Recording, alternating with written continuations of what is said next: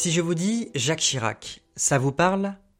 Si vous êtes né entre 1940 et aujourd'hui, ça vous dit forcément quelque chose. Et si je vous dis Bernadette, ça doit aussi vous dire quelque chose normalement. À l'Élysée, en 1995, le couple Chirac s'est installé, marquant le retour de la droite française au pouvoir. Bien vite, il n'y en a que pour le président. Dans cette place emblématique du pouvoir, aucun mot plus haut que l'autre n'est toléré, sauf si l'on est le président bien sûr. Dans le film Bernadette, la réalisatrice Léa Doménac retrace la vie politique de Bernadette Chirac, la femme de, brillamment incarnée par Catherine Deneuve.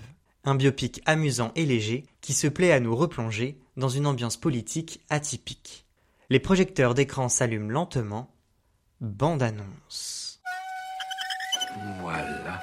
Madame Chirac, comme Claude ne m'a pas donné de budget pour commander un vrai sondage d'opinion, je me suis permis d'en réaliser un moi-même sur le personnel de l'Élysée. Alors, euh, ne vous inquiétez pas. Je dois vous prévenir, euh, les résultats ne sont pas bons. Les gens vous trouvent euh, ringarde, Bonjour Madame Chirac. Bonjour Malinier. froide, 19,8, Bonjour Madame. Bonjour Madame Chirac. austère, acariâtre, à égalité avec Revêche. Oui, bon, ça va, j'ai compris. Mais pas de panique. Nous allons faire en sorte que les Français découvrent votre vrai visage. Va falloir apprendre à désobéir, Madame Chirac.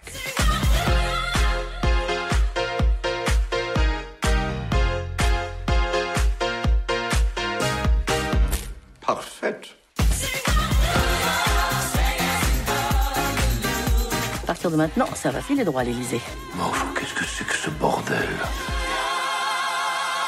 Bernadette est un film agréable à découvrir car il ne se prend pas au sérieux. D'un ton festif et humoristique, il dresse le portrait de Bernadette Chirac, une figure politique bien connue en France. Une figure surtout bien connue par les Français. Au moment où Jacques Chirac est de plus en plus critiqué, c'est sa femme qui gagne les faveurs du peuple. C'est bien connu, derrière chaque homme politique, petit ou grand, il y a une femme. Et derrière Jacques Chirac, il y a Bernadette. Née Chaudron de Courcelles, Bernadette n'est pas du genre à se laisser faire et à rester sagement dans un coin. Elle a du tempérament, des positions qu'elle n'hésite pas à affirmer, et ça, le film le montre plutôt bien. Si Jacques Chirac a pu arriver à l'Élysée, c'est en partie grâce à elle. Mais ça, le président de la République ne le reconnaît jamais. Et comme spectateur, en dehors de toute considération politique, on se prend vraiment à détester l'homme. Le film détruit le personnage de Jacques Chirac, incarné par Michel Villermoz, et franchement, ce n'est que justice. Et je dis ça sans aucune considération politique. Avec sa femme, Chirac était un vrai salopard.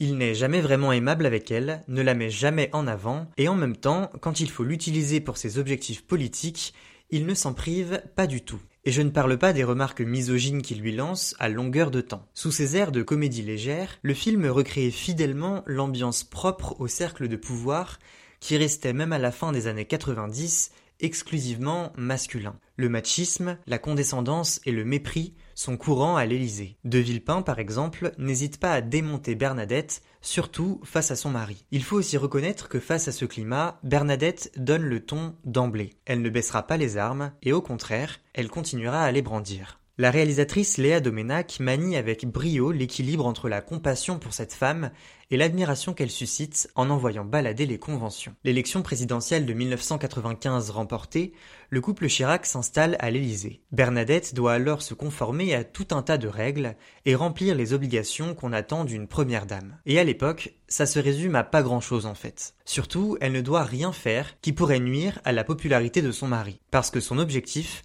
c'est déjà de briguer un second mandat. Les mois passent et Bernadette constate que l'expérience du pouvoir de Jacques n'aide pas vraiment à les rapprocher. Elle se sent toujours reléguée au second plan. Par exemple, elle ne peut pas s'asseoir à ses côtés lors d'un repas organisé à l'Élysée où des dizaines de jeunes sont présents. Et bah oui, il faut le comprendre, ça rend vachement mieux d'être vue à la télé entourée de jeunes. Et alors, si c'est des jeunes filles, c'est encore mieux. Pourquoi est-ce qu'il s'embarrasserait de Bernadette à ses côtés face aux caméras? Pour Bernadette, qui se tient bien gentille depuis des années, la coupe est pleine. Elle veut prendre plus de place, elle veut surtout qu'on reconnaisse sa juste place. Elle décide de solliciter Bernard Niquet, un conseiller du président, pour l'aider dans son entreprise. Ce compagnon, qui devient peu à peu son homme à tout faire, va l'accompagner sur la voie de la rébellion. L'enjeu, c'est de changer l'image que les Français se font de la première dame. Ils sont nombreux à la voir comme austère, froide et ringarde. Ça passe d'abord par un changement de look. Mais surtout, il faut que Bernadette soit l'ambassadrice d'une cause dont elle veut s'occuper pleinement. C'est ainsi qu'est lancée la campagne pour les pièces jaunes, qui doit réunir de l'argent pour les enfants hospitalisés. Ce projet lui fait gagner une place de choix sur la scène médiatique, ce qui énerve doucement son mari. Il sent qu'il n'est soudain plus le centre de l'attention.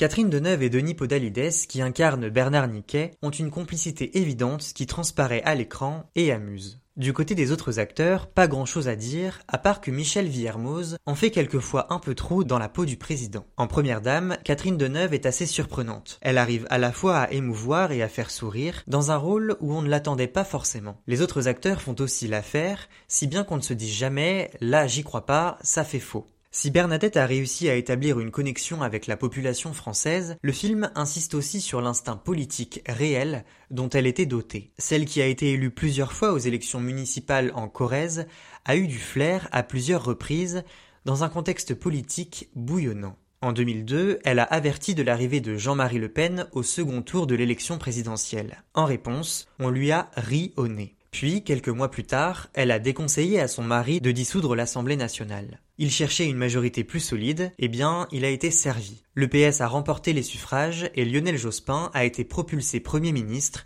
ouvrant une période de cohabitation pour Chirac. Même dans sa relation avec Nicolas Sarkozy, Bernadette a rusé. Se rapprocher du ministre de l'Intérieur, que Chirac détestait, a, en fin de compte, bien servi au couple. Les intuitions et les manœuvres de la première dame n'ont jamais été considérées pour ce qu'elles ont apporté. Bernadette ne s'en est sentie que plus ignorée à l'Élysée. Faire un film sur Bernadette Chirac en axant le propos sur son bagou politique aurait été insuffisant tant le personnage est une femme au caractère bien trempé. Léa Domenac réussit à jouer sur ces deux tableaux. Bernadette en impose politiquement et sait aussi s'imposer parmi sa famille. En dehors de ses interactions avec Jacques, les échanges avec sa fille Claude sont intéressants à suivre. Incarnée par Sarah Giraudot, Claude Chirac est la plus proche conseillère de son père, elle a dirigé sa campagne présidentielle et l'assiste dans son programme de tous les jours. Les rapports entre Bernadette et Claude sont assez compliqués. La première dame souffre de voir sa fille si proche de Jacques, de voir qu'elle ne prend jamais son parti face à lui. Et Claude est malheureuse de se sentir déconsidérée par sa mère, inquiète pour Laurence, sa fille aînée, qui souffre d'anorexie. Leurs échanges ne sont pas très chaleureux, la plupart du temps, Claude rabroue sa mère. En dehors de son image politique, Bernadette travaille aussi beaucoup à réchauffer sa relation avec Claude, mais ce n'est pas chose facile. Celle-ci est persuadée que sa mère ne peut pas avoir de rôle politique qui puisse vraiment servir les intérêts du clan Chirac. En fait, Claude est aussi aveugle que son père sur l'influence de Bernadette. Sa position est d'autant plus curieuse qu'elle revient à écarter une femme des cercles de pouvoir alors qu'elle-même en est une. C'est ce décalage qui ne passe pas vraiment chez Bernadette. Mais pourtant, Jacques et Claude sont longtemps restés dans le déni face aux intuitions politiques de la première dame. Le film accorde une place importante à la vie personnelle de la famille Chirac. On découvre que l'anorexie de leur fille, Laurence, affecte le couple à bien des égards. D'autres histoires, elles, ne sont pas explorées dans le film. Par exemple, il aurait été intéressant de découvrir le couple dans sa jeunesse sur les bancs de Sciences Po. De la matière sur ces deux figures politiques, il y en a, c'est sûr. Le film aurait pu facilement durer deux heures. Comme je l'ai dit un peu plus tôt, Jacques n'était pas des plus corrects avec sa femme. Dans le film, un moment très embarrassant pour Bernadette le montre particulièrement. Nous sommes à la fin du mois d'août 1997 et la princesse de Galles, Lady Diana,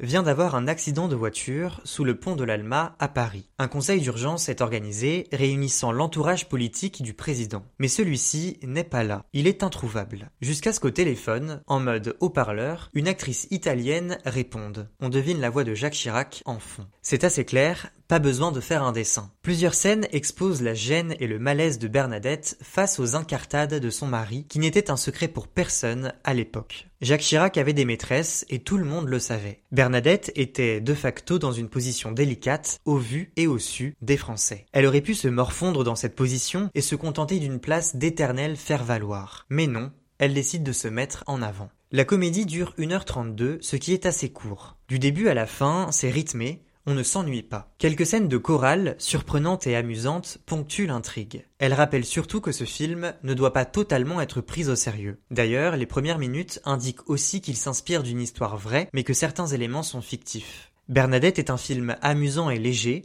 une comédie qui fait sourire et rire à plusieurs reprises. Et c'est un film bourré de clins d'œil et de références politiques que tout le monde connaît plus ou moins. Allez, un exemple. Dans les gradins du Stade de France, le soir de la finale de la Coupe du Monde de football 98, Chirac, qui crie les noms de joueurs qu'il ne connaît absolument pas. C'était amusant de reconnaître plus ou moins facilement les différentes figures politiques ayant marqué le paysage français. Sur ce point, le casting est soigné. Par exemple, l'acteur choisi pour incarner Xavier Bertrand lui ressemble comme deux gouttes d'eau. De façon générale, le film évite de tomber dans la caricature et dans le travers de l'imitation. Exception faite avec le personnage de Nicolas Sarkozy, incarné par Laurent Stocker. L'acteur se limite à imiter la gestuelle de l'ancien président en forçant sans grande subtilité. L'usage des archives est aussi habile. Elle s'intègre plutôt bien au film et on ne remarque pas trop de différence entre ce qui est du ressort de la scène filmée et ce qui est du ressort de l'archive. Enfin, le film manque parfois d'ambivalence et d'équilibre, notamment dans son récit du couple Chirac. Le propos de la réalisatrice ne visait pas à glorifier la figure de Bernadette, qu'elle n'apprécie pas spécialement, mais son portrait aurait sûrement été plus authentique si la critique n'avait pas été aussi virulente à l'égard de Jacques Chirac. Le président est en fait présenté sous un jour négatif du début à la fin du film. On ressort de la salle en se disant qu'il était vraiment le pire des monstres. On en convient, ce n'était pas le meilleur des gentlemen, mais est-ce qu'il fallait pour autant le dépeindre aussi négativement?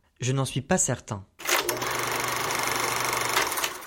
Bernadette est une comédie légère, sympathique et amusante, qui ne se prend pas vraiment au sérieux. Sur le ton de la rigolade, la réalisatrice Léa Domenac s'intéresse à la vie, surtout politique, de Bernadette Chirac. Son rapport à son mari, à ses filles, aux conventions et coutumes du pouvoir et de la présidence, l'actrice Catherine Deneuve, excellente, s'amuse à incarner la première dame sous toutes ses facettes. Le portrait d'une femme et d'une époque plutôt complet, convaincant à l'écran, à la fois grâce au talent des acteurs et au ton décalé du film. Mention spéciale à Denis Podalides qui tire son épingle du jeu dans la peau du fidèle ami de Bernadette. Le portrait dressé de Jacques Chirac reste correct, symbolique d'une époque où la place des femmes en politique était loin d'être Mais il tend à être trop négatif. Dans le prochain épisode d'écran, on reviendra sur le drame français Le Consentement, réalisé par Vanessa Philo avec Kim Higelin et Jean-Paul Rouve. D'ici là, n'oubliez pas d'aller au cinéma.